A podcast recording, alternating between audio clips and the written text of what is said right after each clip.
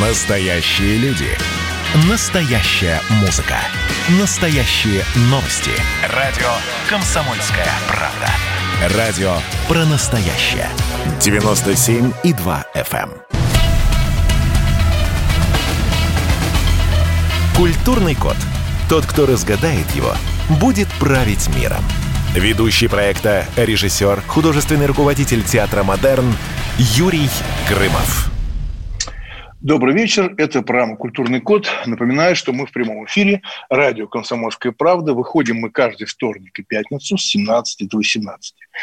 И вот знаете, вот учитывая, что я не радиоведущий, а и никогда этим практически не занимался, вот веду уже полгода передачу, разговариваю как слушатель, да, и вот сейчас слушал новости, да, которые там теракт, который вы предотвратили, землетрясение, вообще все как-то это очень жестко, да, и тему, которую мы выбираем, мы выбираем ее заранее, ну, хотя бы за день, за два, да.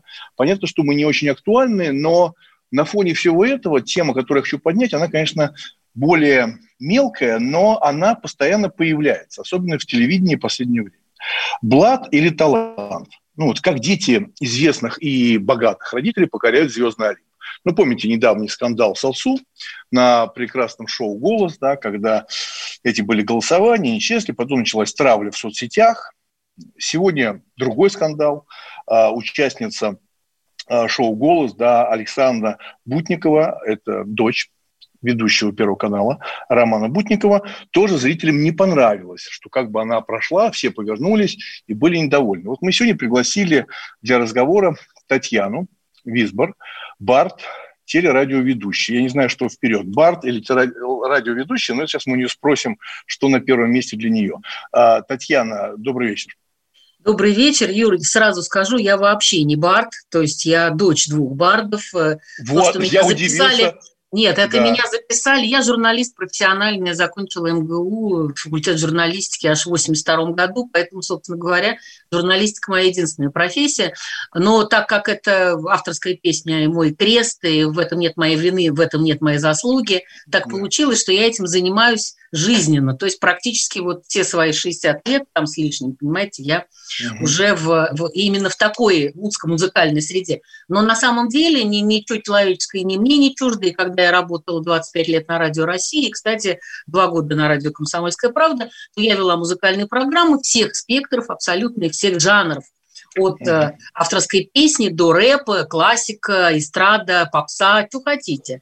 Так что, в общем, то, что мы сейчас обсуждаем, мне совсем не чуждо. И, в общем, ой, сейчас я такое страшное скажу банально, я профессионал. Ну, где-то, да, наверное. А еще, знаете, как сейчас говорят, я ж мать, и вот как раз я думаю, что как я ж мать, вы меня и пригласили, правильно? Да, э, прежде всего как мать, потому что напомню нашим радиослушателям, что Варвара да, Висбор да, участвовала в четвертом сезоне шоу «Голос». вы знаете, mm-hmm. Татьяна, я вот смотрел этот сезон, говорю совершенно честно, я не все смотрел, в последнее время что-то реже смотрю этот «Голос», да, э, наверное, есть некая усталость. Ну, от формата, от программы я, я не могу эти коньки смотреть так долго, ну, просто даже не, не приглядываю за этим. Так вот, я помню выступление Варвары, вашей дочери. И помните, когда все наставники, члены жюри, повернулись после окончания песни?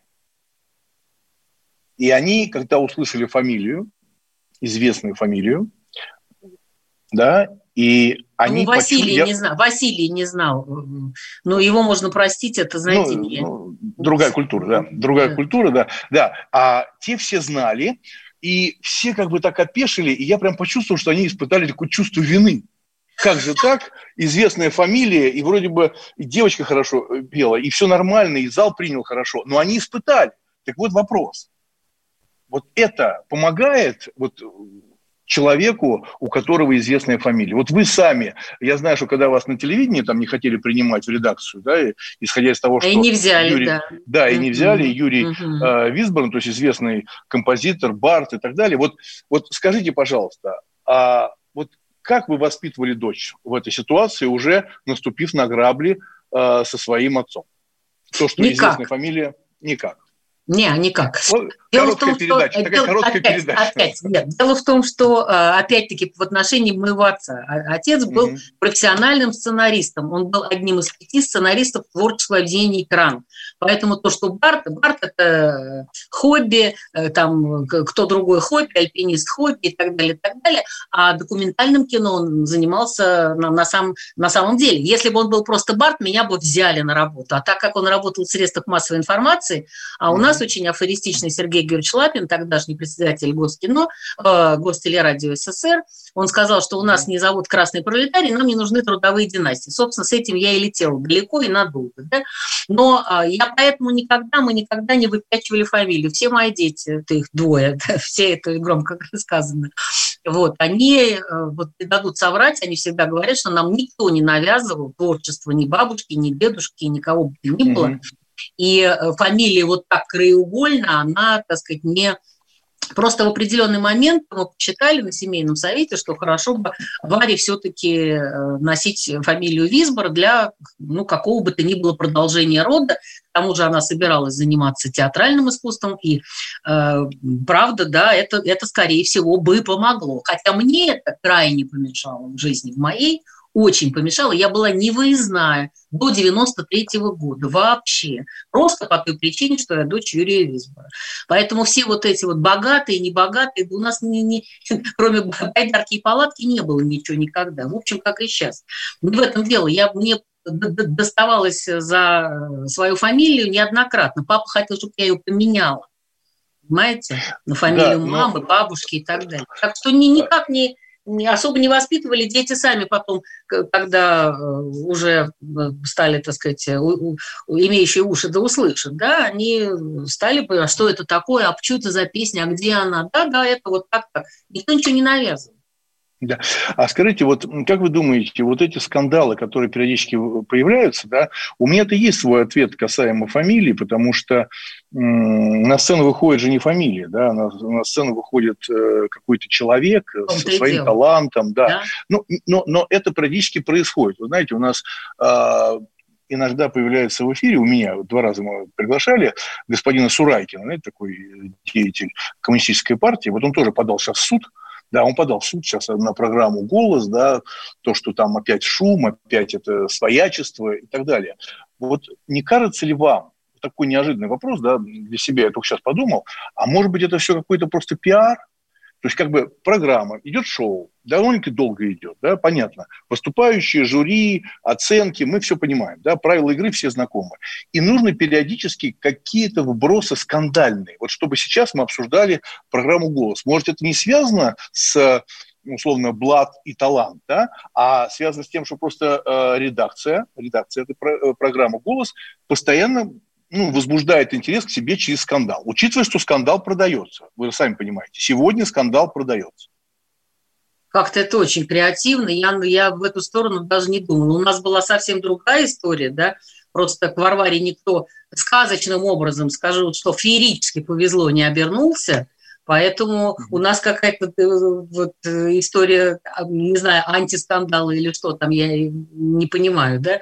Вот, э, я, я не знаю, но мне кажется, что дело в том, что если ребенок из творческой семьи, ну, правда, это, это, это редкость, наверное, везение, да, вот э, у кого-то, да, из э, больших музыкантов э, там, ребенок занимается медициной или там экономикой, вот айтишник какой-то, да, только завидовать, по идее. Но с другой стороны, когда меня не брали, э, меня не взяли на работу, хотя у меня было официальное распределение. Мне подписали все главные редакторы, куда я стучалась, что они меня берут с удовольствием. Меня не взяли по другой причине. Я уже работала в молодежной редакции центрального телевидения на тот момент три года. Меня туда не взяли официально никак.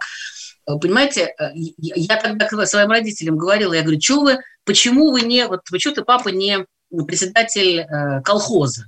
Наверное, я была бы неплохой дояркой, по идее. Чему они могли меня научить, если мне папа говорил, что я в пленке родилась? Ну чему, да, по идее? Если бы они были там штурман э, там, полярной авиации или там еще, я, наверное, была бы каким-то там диспетчером хорошим или что-то еще. То есть у меня то, то, чему они могли меня научить, они меня и научили, насколько я понимаю, неплохо. И поэтому а, дети, а... которые... Да, а скажите, сейчас вот сегодня все-таки 2000 2020 год, да, и тогда вот сейчас посчитаете, есть ли такие фамилии, которые могут помочь э, в продвижении любимого чада? Ну, наверное, ну, есть. Ну, просто вот наверное. имеет такое... Вот, нет, время, время, время, я сейчас про время. Оно изменилось? Оно предъявляет какие-то Нет, другие оно требования? изменилось. У нас сейчас очень мало авторитетов. Вообще их нет. И бравировать фамилии, ну, по меньшей мере, глупо. А действительно, они говорят там у себя. Ну, я, например, ну, правда, я, я, знаете, я знаю всех этих ведущих. Ну, как человек, в принципе, ну, а, телевизионный обыватель, скажем, да, я не слежу за... И когда сказали там Александра, там Будникова, я пыталась вспомнить, кто-то, что такое знакомое, но кто это и что это, и почему это так, э, и что случилось. Я специально да, послушала ее выступление, между прочим, и специально да, да, нашла да. даже нет. мальчика, который эту песню написал. Мне интересно. Да, конечно, я тоже уверен, что совершенно, что Александра Бутникова здесь ни при чем, потому что я не представляю себе, как это, как, как это можно сделать такое влияние, и в конце концов, э, э, что может измениться у жюри, да, зачем это надо им, потому что мы прекрасно с вами знаем, что если э, продукт, да, телевизионный продукт качественный, то его смотрят. А если все это было бы из одного блата, это бы закончилось бы после первого эфира. Мы такие, знаю примеры таких сериалов и э, программ, которые исчезали и появлялись. Да? Мы сейчас с вами прервемся на небольшую паузу. Напоминаю, что вы слушаете программу «Культурный код». Да? Мы говорим сегодня «Блат или талант», скандалы, которые сегодня разразились в программы «Голос». У нас в гостях Татьяна Висбор, телерадиоведущая. Маленькая пауза. «Культурный код». Тот, кто разгадает его, будет править миром. Ведущий проекта, режиссер, художественный руководитель театра «Модерн» Юрий Грымов. Это было начало. Это действительно история, которая будоражит. Так вся страна обалдела. И Россия родина слонов, она от океана до океана, да. И мы, мы всегда правы, мы никогда не сдаемся. И самое главное, что же будет дальше? Комсомольская правда. Это радио.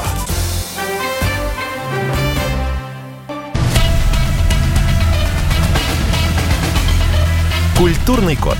Тот, кто разгадает его, будет править миром. Ведущий проекта, режиссер, художественный руководитель театра «Модерн» Юрий Грымов. Добрый вечер. Это программа «Культурный код», прямой эфир «Комсомольская правда». Напоминаю, что вторник и пятницу вы нас можете слушать с 17 до 18. Сегодня мы говорим «Блат или талант», как дети известных и богатых родителей покоряют звездный олимп.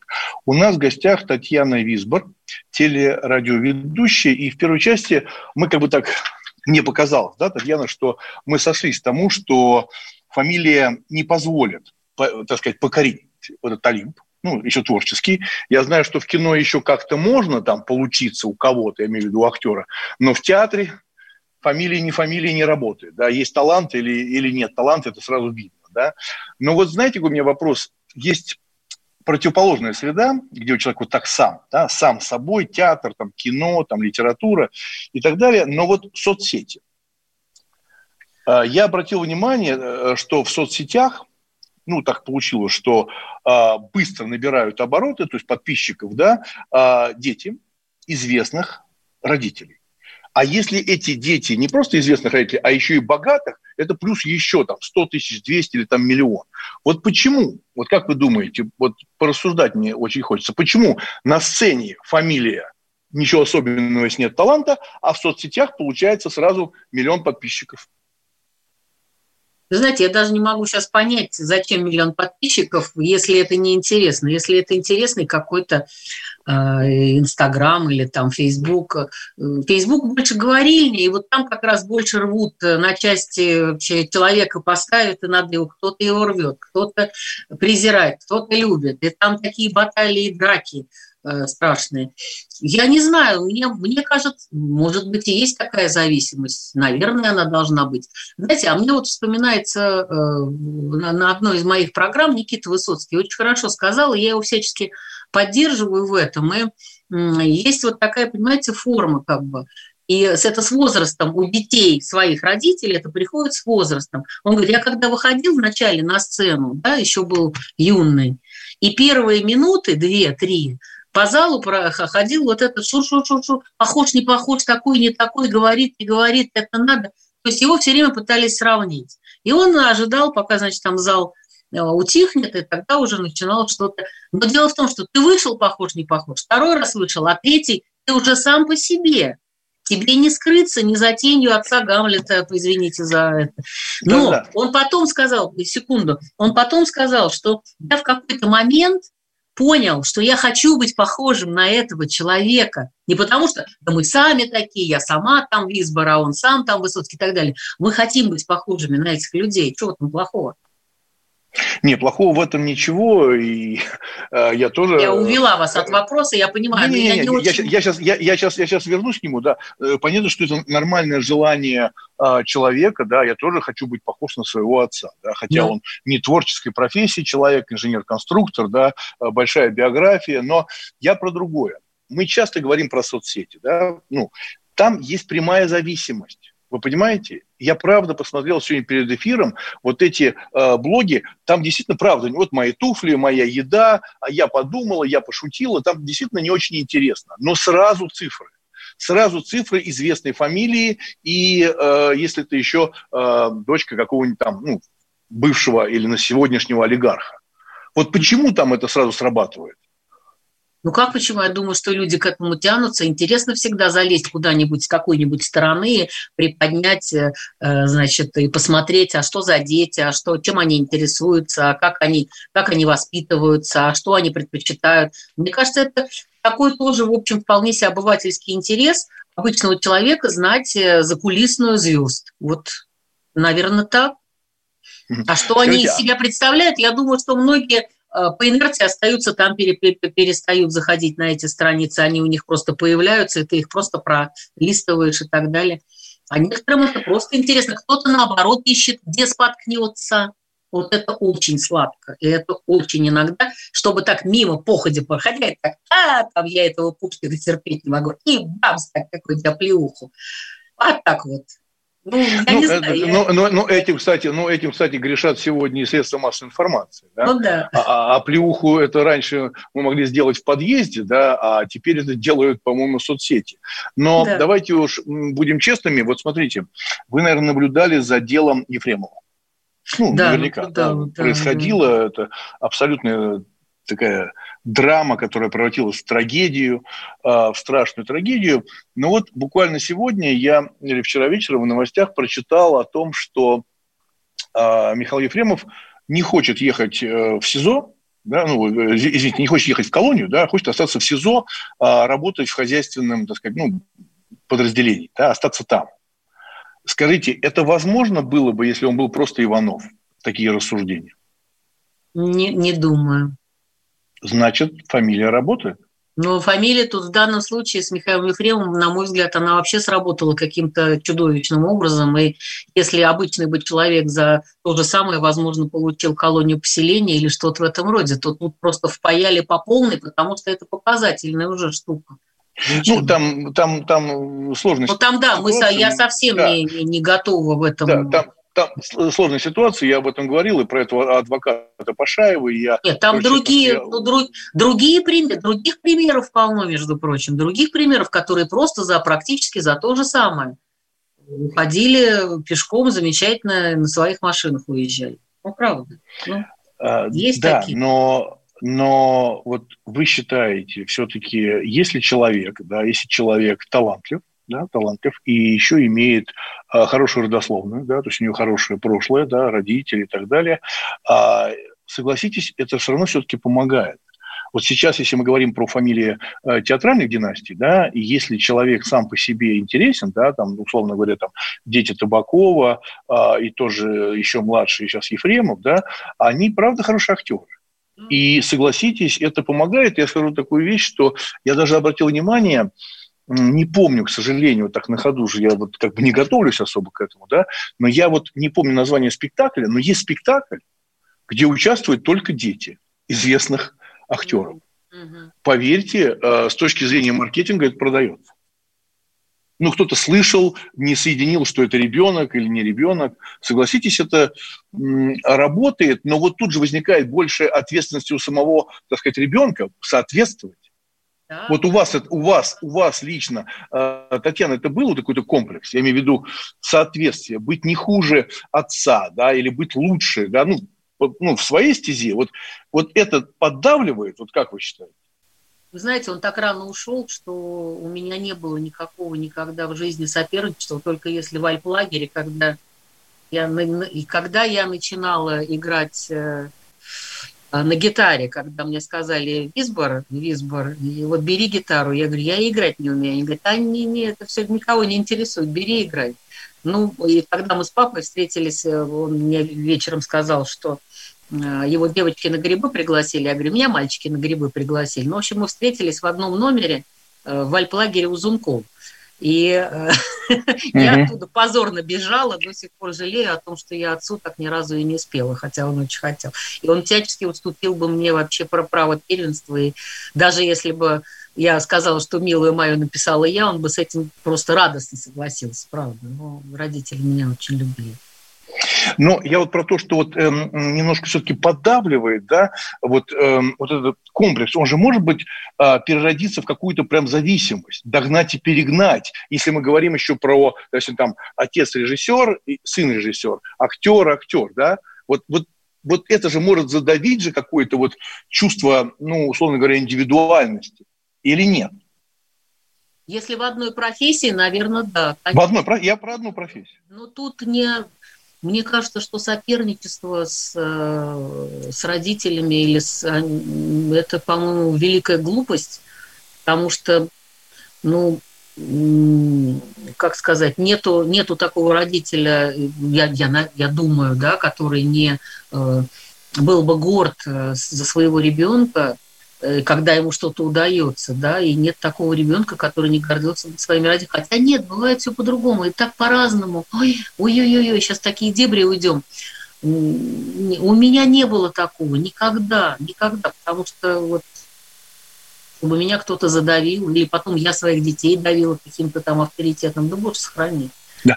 А скажите просто, э, Татьяна, а как сложилась вот сейчас карьера у Варвары? Да? Все-таки она не прошла а, в четвертом сезоне шоу «Голос». Вот как сейчас ее карьера? Вот, э, как вы оцениваете? Ну, как жестко и критически музыкально. Я жестко критически не могу к детям относиться. Ну, насколько возможно. Ну, насколько возможно. Нет, вот. нет замечательно. Она всю жизнь хотела петь. Она не, даже не хотела, несмотря на то, что она была у Рахельгауза в театре, потом была у Терезы Дуровой, очень много оттуда mm-hmm. и э, получила, и играла в мюзиклах, но она всю жизнь хотела э, выступать на сцене, она хотела петь. И она для этого сделала все. И это совершенно, это просто Варвара, которая self-made, она совершенно она сделала себя сама, ей уже потом просто э, ну, она, она себя сама сотворила. Это, это уникальная штука. А что касается голоса, так это, слава богу, видите, так, так это нужно так не пройти слепые прослушивания, что э, потом стать да. неожиданно популярной, получить там приглашение от э, многих продюсеров э, и отказаться от них, кстати, что тоже достойно всяческого уважения, и занять свою некоторую нишу, да чтобы да. никто не говорил, что петь, что носить, что играть. Да. У нас э, в гостях, извиняюсь, была Татьяна Висбор, телерадиоведущая. Мы говорили сегодня про программу «Голос». И я рад, что Варвара Висбор довольно-таки успешная певица. Спасибо большое. Спасибо. Всего доброго. Спасибо. Будет править миром. Ведущий проекта, режиссер, художественный руководитель театра «Модерн» Юрий Грымов. Георгий Бофт. Политолог, журналист – магистр Колумбийского университета, обладатель премии «Золотое перо России» и ведущий радио «Комсомольская правда». Авторскую программу Георгия Георгиевича «Бофт знает». Слушайте каждый четверг в 17.00 по московскому времени. А что такое деньги по сравнению с большой геополитикой? Мы денег тут не считаем.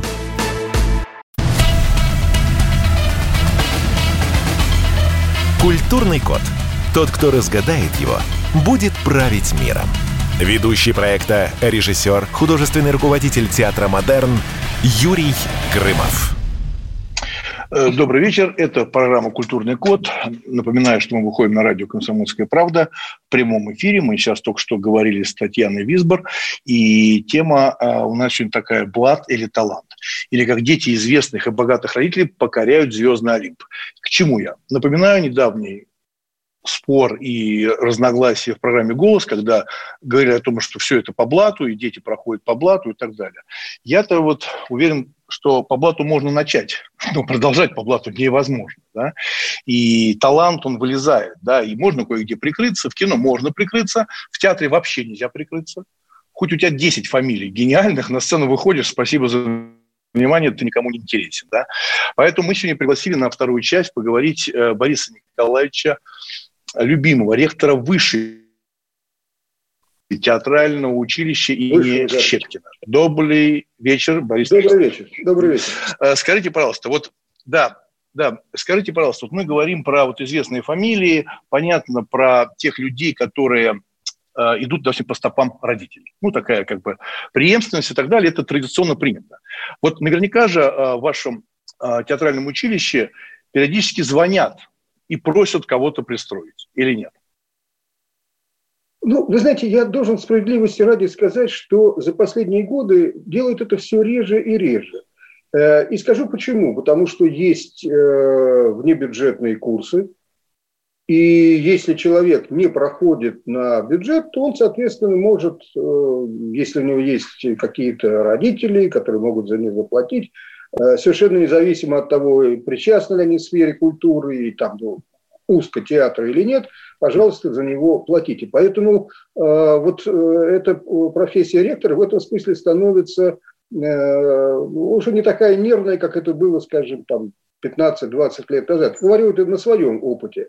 Кроме того, понимаете, я бы вообще, что называется, на этой проблеме особо не зацикливался. Ну, все былые времена в моем э, детстве, наверное, еще и в вашем детстве там говорили Э, скажем, э, это рабочая династия. И никто не говорил, что это плохо, если э, сын рабочего становится рабочим. А сын ученого становится ученым, примеры есть.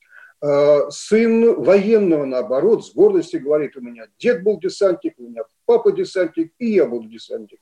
Причем, как правило, все-таки рассчитывают на какие-то звезды на погонах, а не просто э, рядовым. Это, как правило, говорится чаще всего именно об актерах. Заметьте, э, этой проблемы, скажем, с писателями нету, потому что есть всего один литературный институт, да, так поэтому тут блата какого, и не припомню, что обсуждалась ситуация, что там вот сын писателя писателем захотел быть, да, нету этого. С актерами, да, конечно, я совершенно с вами согласен, что в кино еще можно как-то спрятаться, в театре ты виден, ну, через 15 минут, ты виден на первом курсе, на четвертом курсе, ты виден э, на дипломном спектакле, и ты виден, так сказать, что ты стоишь э, в первые же годы. Это, это не такая, мне кажется, страшная проблема.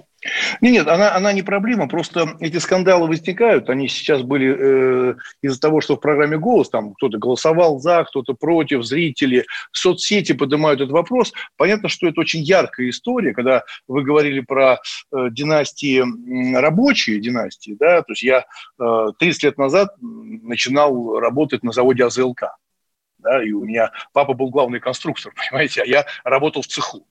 Да, и никто не говорил, а что это там э, Грымов работает в цеху. Да, я работал в цеху, а потом меня уже затянула там творческая среда, я уже стал культурологом. Так вот, я, знаете, хотел сказать, что вот вы сейчас упомянули вне, вне бюджетники, да, то есть те люди, которые могут заплатить за свое образование. Но вот я сейчас хочу э, к вам, как э, ректору э, училища имени Щепкина, э, сказать о некой боли, с которой я сталкиваюсь.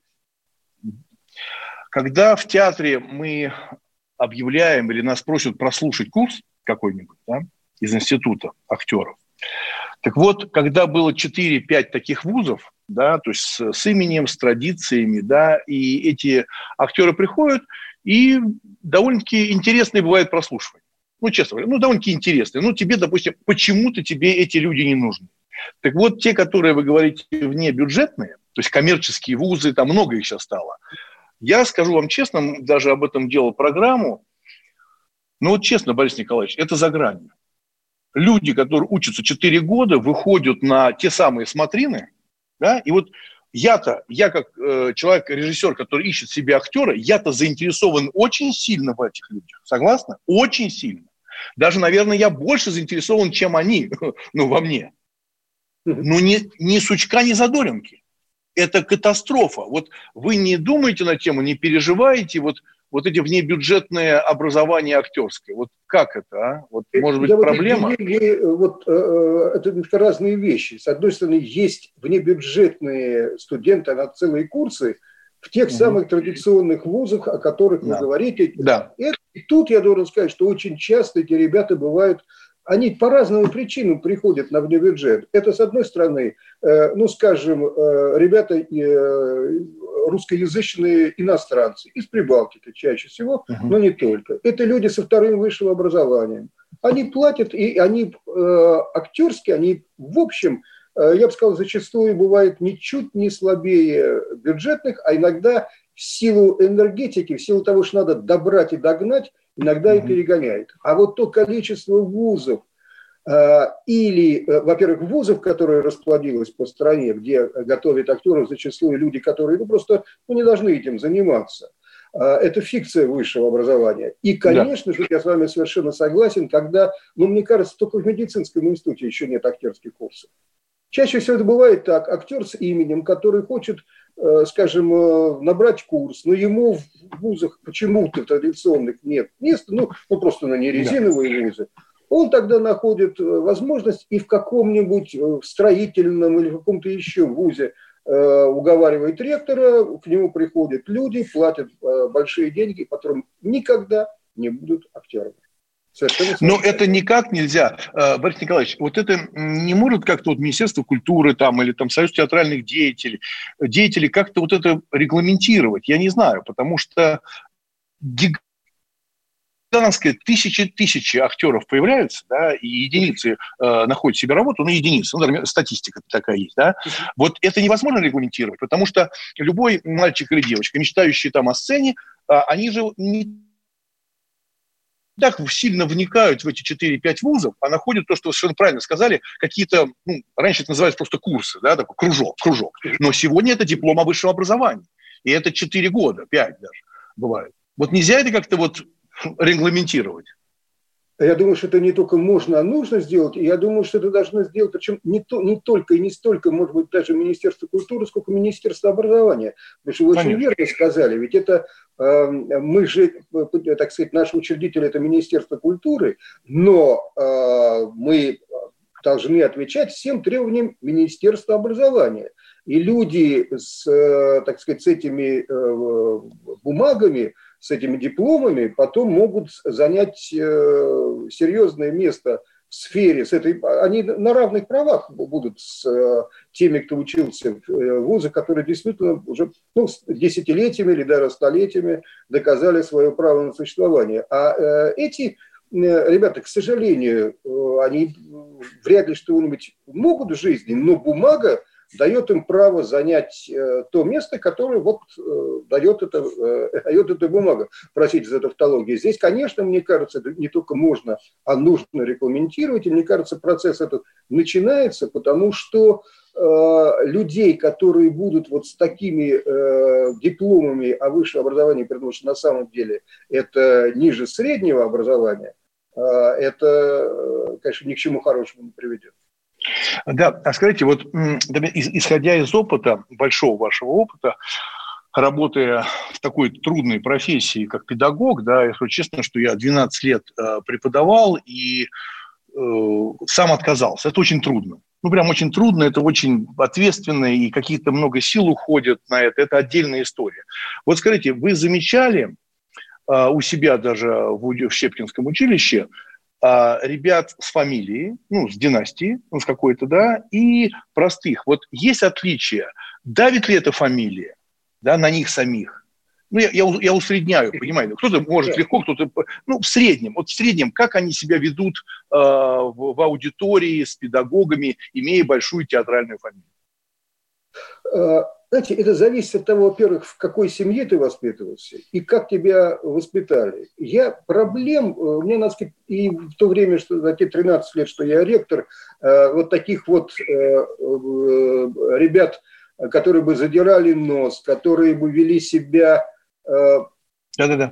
Да, да, да, которые да, вели, да. вели бы себя по-хамски, я, честно говоря, не видал. А, большое, да, большое спасибо. Я немножко прерву вас. Сейчас мы на небольшую паузу уйдем. Да, у нас в гостях Борис Николаевич Любимов, ректор Высшего театрального училища имени Щепкина. Мы сегодня говорим про Блаттер талант. И на самом деле тема, конечно, надуманная, потому что какой там блат? Талант на первом месте, хорошо блат, но на втором, но на первом все-таки талант. Маленькая пауза, это прям культурный код, и мы еще раз пообщаемся э, с Борисом Николаевичем Любимовым. И он ответит на небольшой блиц э, традиционно в конце программы. Маленькая пауза, это прям культурный код, мы работаем с 17 до 18 в прямом эфире. Культурный код. Тот, кто разгадает его, будет править миром. Ведущий проекта, режиссер, художественный руководитель театра «Модерн» Юрий Грымов. Настоящие люди. Настоящая музыка. Настоящие новости. Радио «Комсомольская правда». Радио про настоящее.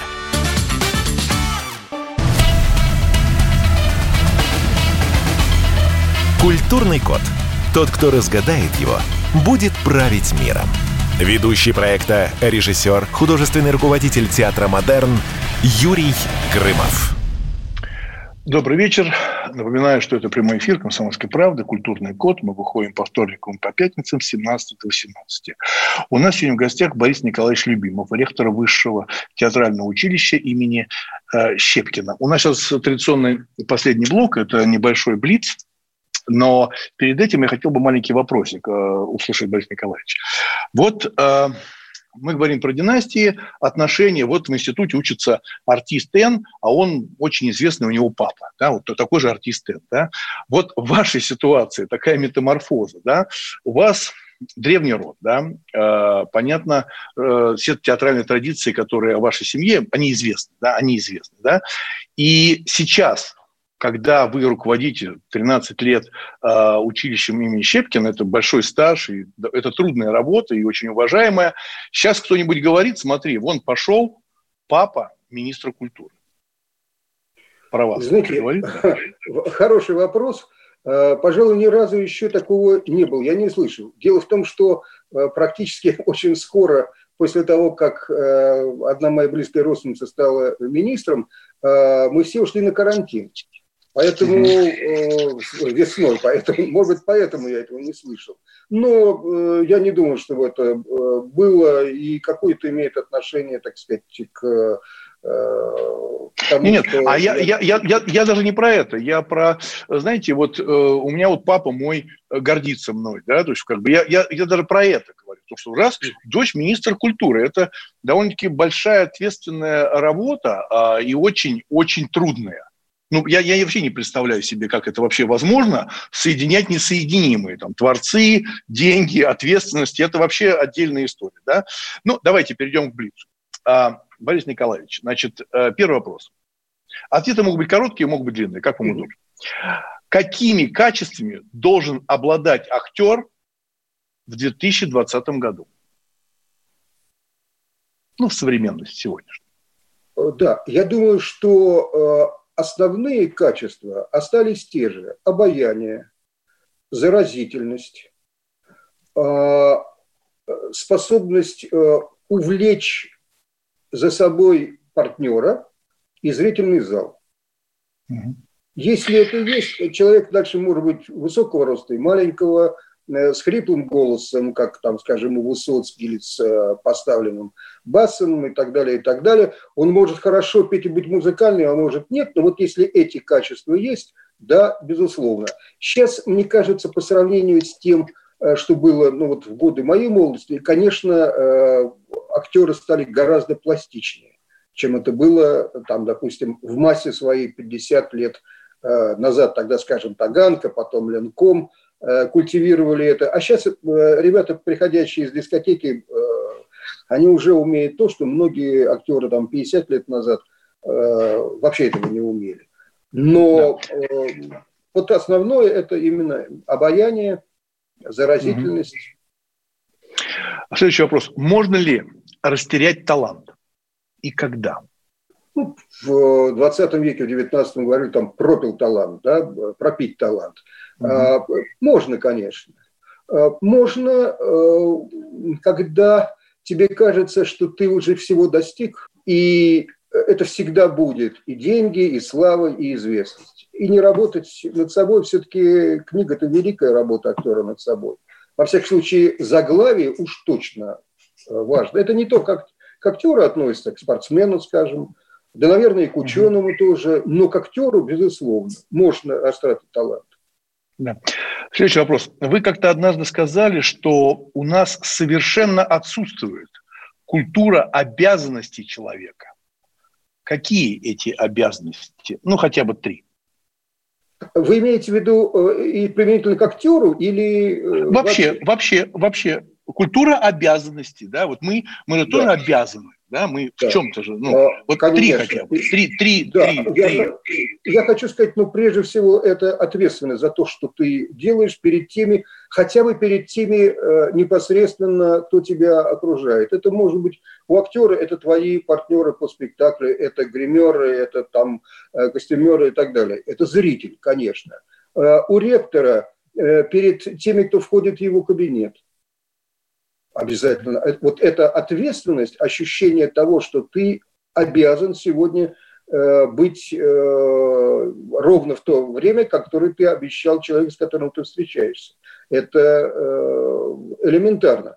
Но есть у каждого человека, в зависимости от, от его убеждений, в зависимости от того, как складывается его жизнь, конечно же, но это может быть обязанностью перед ну, некой э, уже большой социальной группой, ну, скажем, перед э, людьми театра вообще, не только там того, в котором ты работаешь. Это может быть ответственность перед семьей, если она у тебя есть. И внутри этой семьи это старшее поколение, те, кто старше тебя, это твои дети, внуки и так далее. Знаете, ответственность есть даже перед собакой, которую ты взял и приручил. Если она смотрит на тебя и хотелось бы выйти, то ты, преодолевая боль или усталость или нездоровье, выходишь с ней. Поэтому у человека есть огромное количество обязанностей, связанных прежде всего с его ответственностью да. перед... Э, а, да, еще один вопрос. Что в современной России значит быть интеллигентным человеком?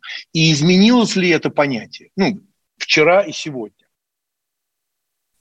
Э, я думаю, что, конечно же, изменилось по сравнению с тем, э, что это было, скажем, лет 50 э, назад. В чем отличие? Прям, извиняюсь, прям очень коротко, у нас минутка. 50 лет назад в России самым главным героем интеллигентного человека была книга. Угу. Сегодня это не так. Она уже не главная. И это, мне кажется, это то, что меня беспокоит. У нас в гостях был Борис Николаевич Любимов, ректор Высшего театрального училища имени Щепкина. Я прошу прощения, что так мы коротко. Если будет у вас возможность, может, мы посвятим целую передачу вообще этому понятию актер и актерское мастерство сегодня. Да? Большое спасибо. Это была программа спасибо. «Культурный код». Спасибо, до встречи. До свидания. Культурный код. Тот, кто разгадает его, будет править миром. Ведущий проекта, режиссер, художественный руководитель театра «Модерн» Юрий Грымов.